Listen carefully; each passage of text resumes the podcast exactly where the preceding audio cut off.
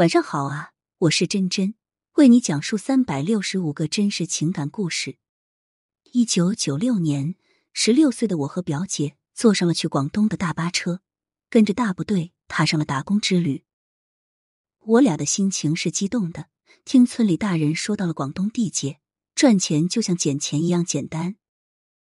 我俩在路上看什么都很新奇，就像刘姥姥进大观园，叽叽喳喳的聊了一路。沿途风景其实和家乡一样，灰扑扑、干巴巴的。偶尔能看到几盏有颜色的灯，都感觉很新鲜。连车子走过的路都是泥巴路。但我和表姐顾不上那么多，来到广东后，高兴的进了一家制花厂。现实都是残酷的，从小娇生惯养的我，受不了这高强度的作业时间。而表姐是家里长女，她属于能吃苦又能忍耐的那种。我只能和厂里的一个贵州女孩趁着周末去外面另找工作，却在路上碰到一辆面包车。车上人员特别热情，邀请我们上车，说大家都是外地人，应该互相帮助。我们两个被忽悠的分不清东南西北，稀里糊涂的跟着别人跑。等到反应过来时，已在海边一个渔村，等待我们的是被卖给当地的男人做老婆。我的那个老公真的是老啊，整整大了我二十二岁，和我幻想中的白马王子相差十万八千里。他比我的父亲还要大两岁。一开始我是怎么都过不去心里的那道坎，接受不了自己的未来要和这个老男人度过。我每天困在海边的渔船上，不知道外面的世界如何变化，不知道父母怎么接受这个消息，也不知道那个贵州女孩被卖到了哪里。逃是没有用的，全村人都是眼线，抓回来虽然未挨打，但是会饿几天。那个老男人每天都会想方设法让我开心，他对我说：“虽然对不起我，但绝对不会放我走。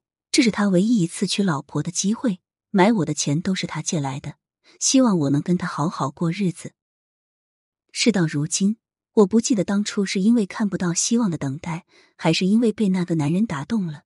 反正顺理成章的就在一起。好在我是河边长大的，对划船、捕鱼略有接触。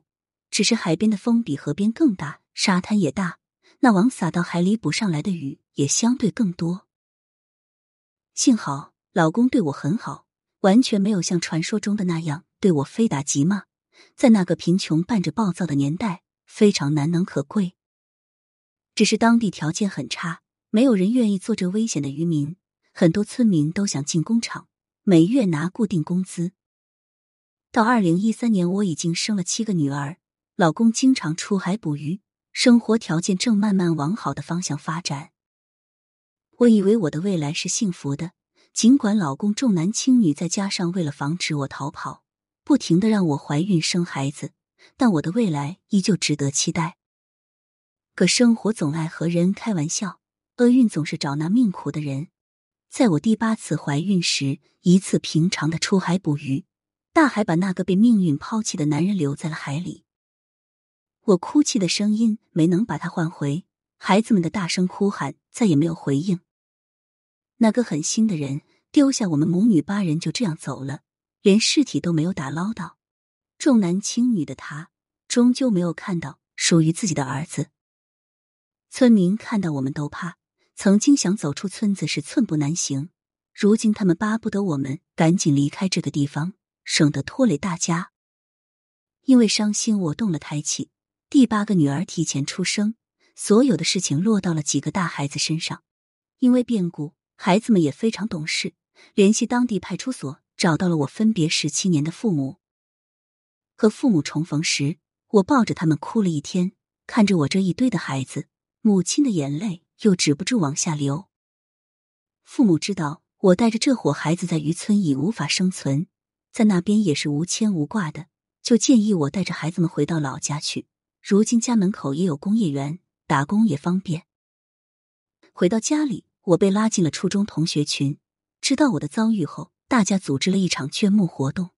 说来惭愧，曾经成绩优越、老师最看重的我，如今得靠别人的帮忙才能活下去。可孩子们不管成绩多好，初中毕业后就再不肯去上学，都说要给妈妈减轻负担。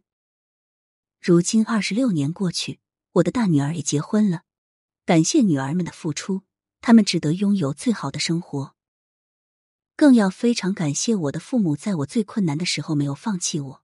感谢同学们的帮助，让我不至于无路可走。当然要忽视他们老劝我再一个就更好了。生活是美好的，即使有时伴有眼泪，依然要笑着走向未来。感谢你的收听。今天的故事就到这里了，喜欢的话别忘了给主播投月票哦，请多多点赞打 call。